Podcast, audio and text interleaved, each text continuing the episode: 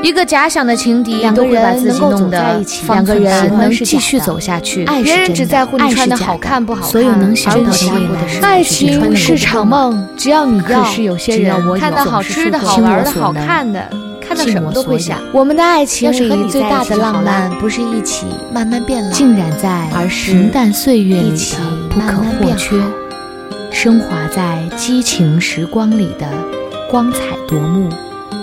欢迎收听糖蒜小声说。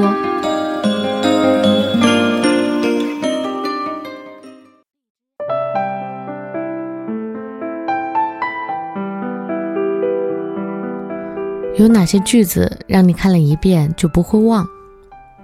林若可。你学习一般，考上了现在的这所学校，成绩不算好，拿不到奖学金。上课不听讲，上自习不规律，考试靠突击。同学帮一把的话，也许每科能考到七八十分，但是与优秀差距还是很大的。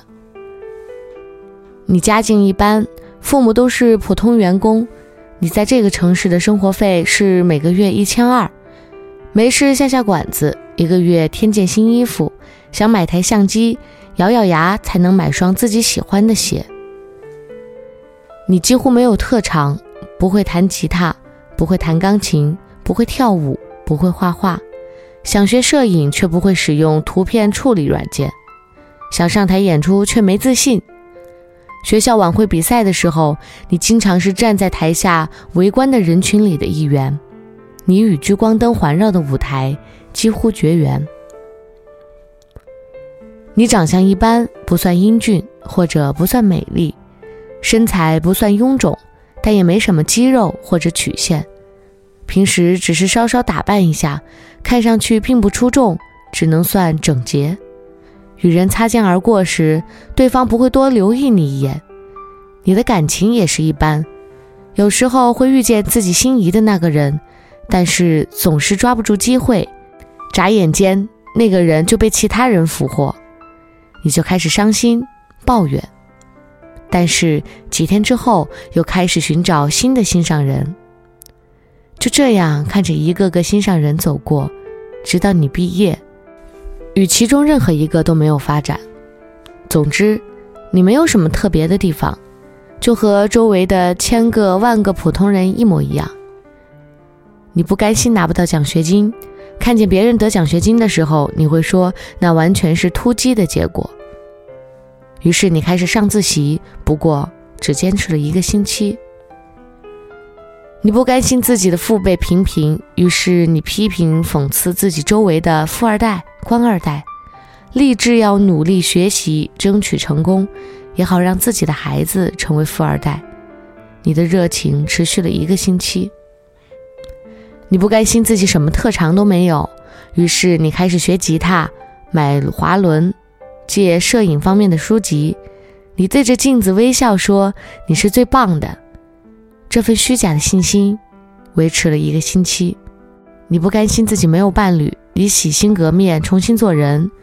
你删掉电脑里的偶像剧、肥皂剧，你收拾起床上的懒人桌，把零食袋子通通扔掉，然后洗了个澡，并且修饰了一下自己。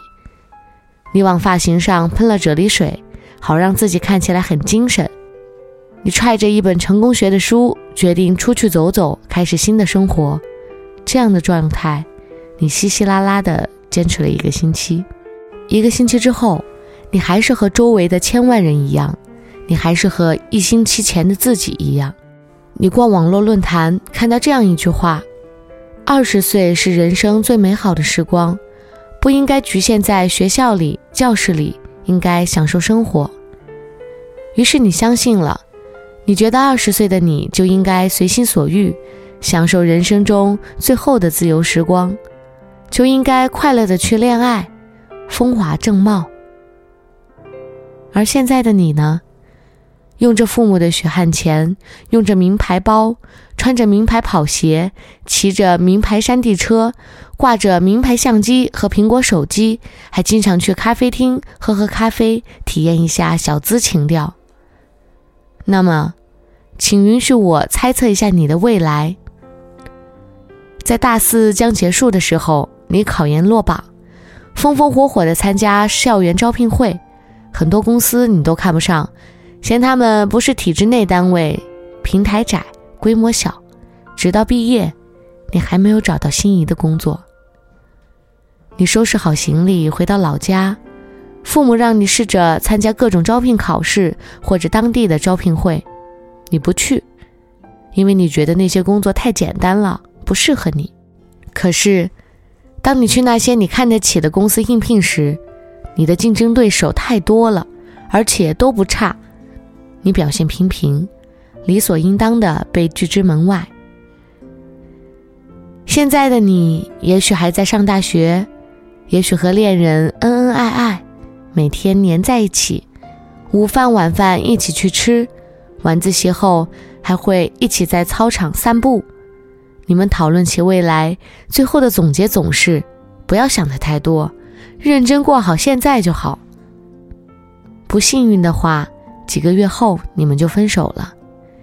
你凄凄惨惨戚戚，反复问自己究竟哪里做错了。幸运的话，你们会一直恋爱到毕业。最终，你觉得自己不够优秀，没能力去对方所在的城市读研或者工作，所以。你们带着不舍和悔恨分手了。现实很残酷，至此你信了。现在的你喜欢刷微博，你会全力支持那些你赞同的观点，你会激励否定那些你反对的观点。你爱憎分明，看起来很有正义感。你觉得血气方刚的年轻人就应该勇敢地说出自己的心声。你可能从来不会去想问一个问题，就是你的观点来自哪里？现在，我只想问你一个问题：二十岁的你有什么资本？你是千千万万个人当中最微不足道的一个人，少了你，地球一样会转。我敢打赌，一定很久没有人跟你说过“吃的苦中苦，方为人上人”这句话了吧？你知道“责任”两个字怎么写吗？当你谈论飞翔的时候，你是不是忘记了地心引力的存在呢？